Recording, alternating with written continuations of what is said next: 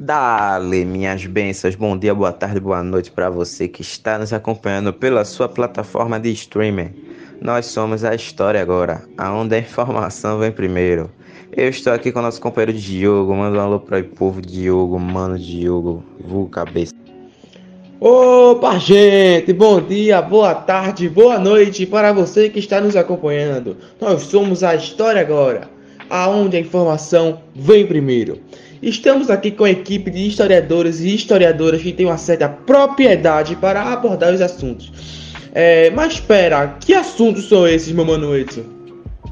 Meu mano Diego, os assuntos que nós vamos falar é como foi criado os primeiros engenhos e a invasão holandesa em Pernambuco.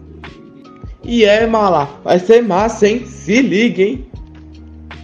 Hoje nós vamos falar sobre os primeiros engenhos criados e as invasões holandesas em Pernambuco, juntamente com a tropinha do mal. Mano Diego, Mana Cecília, Mana Gigi, vulgo Giovana, Mano Fabrício e Mano Cauê.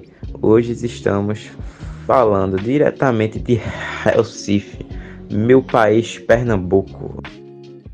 Minha gente, vocês sabiam que as invasões holandesas no Brasil aconteceram lá no século 17 e, tipo, eles tiveram um momento chave, assim, sabe? Quando eles invadiram Pernambuco, aqui é onde a gente mora. E a ocupação dos holandeses aqui no Nordeste foi de 1630 até 1654, minha gente. Tudo isso. Bom, só complementando uma parte de Giovana. A invasão do Nordeste pelos holandeses não foi puramente um ato motivado por interesses econômicos.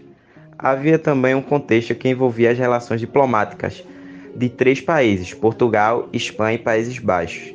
Todos os detalhes envolvendo essa relação diplomática e econômica serão explicados. Calma, calma, calma, calma. Primeiramente, devemos lembrar-nos que de que a atividade açucareira era a principal atividade econômica no Brasil e era muito lucrativa, tá ligado? Sua instalação deu-lhes com empréstimos holandeses. E a participação holandesa nesse negócio também se dava no transporte, refinamento e distribuição do produto pela Europa. Portanto, existia uma grande parceria econômica entre Portugal e os Países Baixos que era lucrativa para os dois lados. Essa relação começou a ficar abalada por uma contra-crise na dinastia de Aves, no final da década de 1570. Com a morte do rei Dom Henrique, rei de Portugal, iniciou-se uma crise dinástica que resultou na entronização de Filipe II da Espanha como rei de Portugal. Isso fez com que os tronos espanhol e português fossem ocupados pelo mesmo monarca. Esse acontecimento foi conhecido como União Ibérica, e essa junção das coroas espanholas e portuguesas durou de 1580 a 1640. Assim, os dois impérios unificaram-se e as posses portuguesas passaram a ser administradas pela Espanha momento em que as coisas complicaram-se, pois a Espanha estava em guerra com os Países Baixos. E isso significa que, obviamente, né, os holandeses seriam excluídos do negócio de açúcar. Como vingança, os Países Baixos decidiram atacar as antigas posses de Portugal para recuperar seus ganhos com açúcar. Claro, né, eles não são bestas. Bom, o que os holandeses tinham como objetivo? Eles tinham como objetivo montar uma colônia baseada na produção de açúcar e a ocupação holandesa teve como grande nome o governador Maurício de Nassau, que era um alemão que esteve aqui na época de 1637 a 1643, por aí. E o que, que, ele fez? Ele promoveu uma série de reformas e melhorias na cidade do Recife, e os holandeses simplesmente foram expulsos ao final das guerras brasílicas. Então, galera, em 1630, os holandeses voltaram com a força armada de mais de 7 mil homens, mas dessa vez para atacar a nossa terrinha, gente, o nosso estado, Pernambuco. E a nossa região de Pernambuco possuía mais de 100 engenheiros e era um dos grandes produtores de açúcar do Brasil. Os holandeses conquistaram facilmente Olinda e Recife e, ao longo dos anos, expandiram sua colônia para outras regiões do Nordeste. Essa expansão rolou entre 1630 e 1637 chegando a regiões como, por exemplo, Paraíba e Sergipe. Aí, a partir de 1637, a administração colonial foi entregue a João Maurício de Nassau, que foi um militar alemão.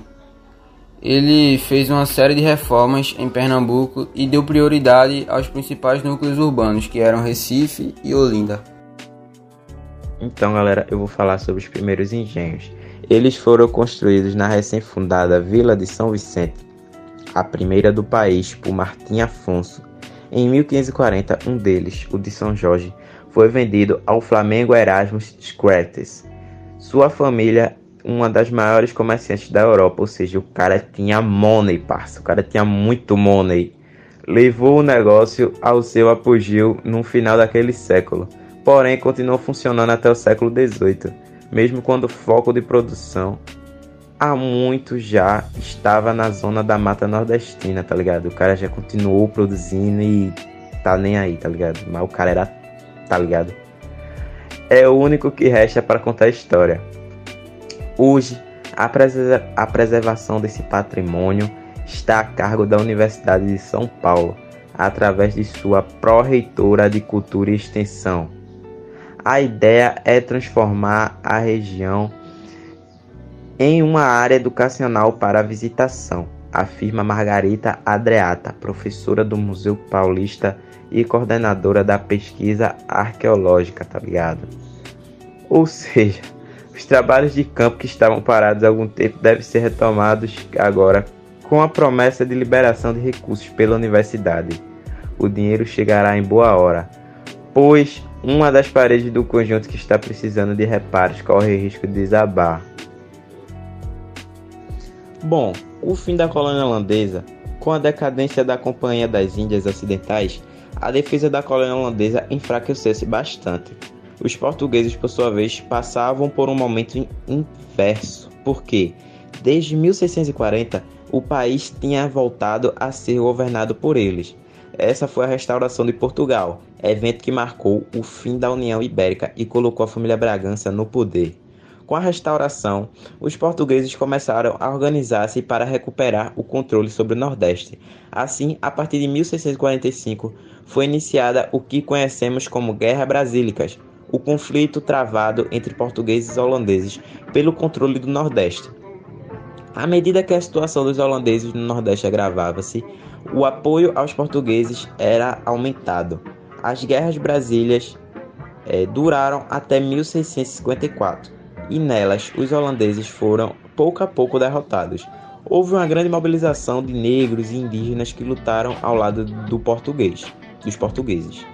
Tradicionalmente, dois momentos importantes do ponto de vista português foram as duas batalhas de Guararapes, que aconteceram em, entre 1648 e 1649 e foram, derrot e foram derrotas significativas, significativas dos holandeses. E é fogo, cara gagueja, mas enfim, galera, releva. Em 1654, os holandeses estavam reclusos na cidade de Recife, pois todo o interior do que um dia tinha sido colônia holandesa já havia sido recuperado pelos portugueses. E nesse ano, a cidade de Recife foi cercada, invadida e conquistada pelos portugueses, colocando fim na experiência colonial dos holandeses aqui.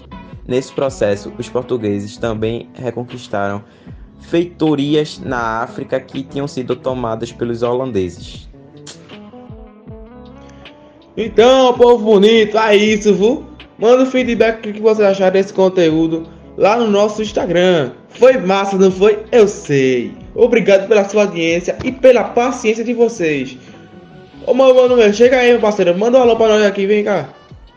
Valeu, gente. E aí, o que vocês acharam da nossa história do nosso Recife, hein? Manda o um alô pro nosso Instagram para falar o que vocês acharam. Então, eu vou me despedindo de vocês com uma frase. Não existe pecado do lado de baixo do Equador. E quem entendeu, entendeu, hein? Falou, tropa. É nóis.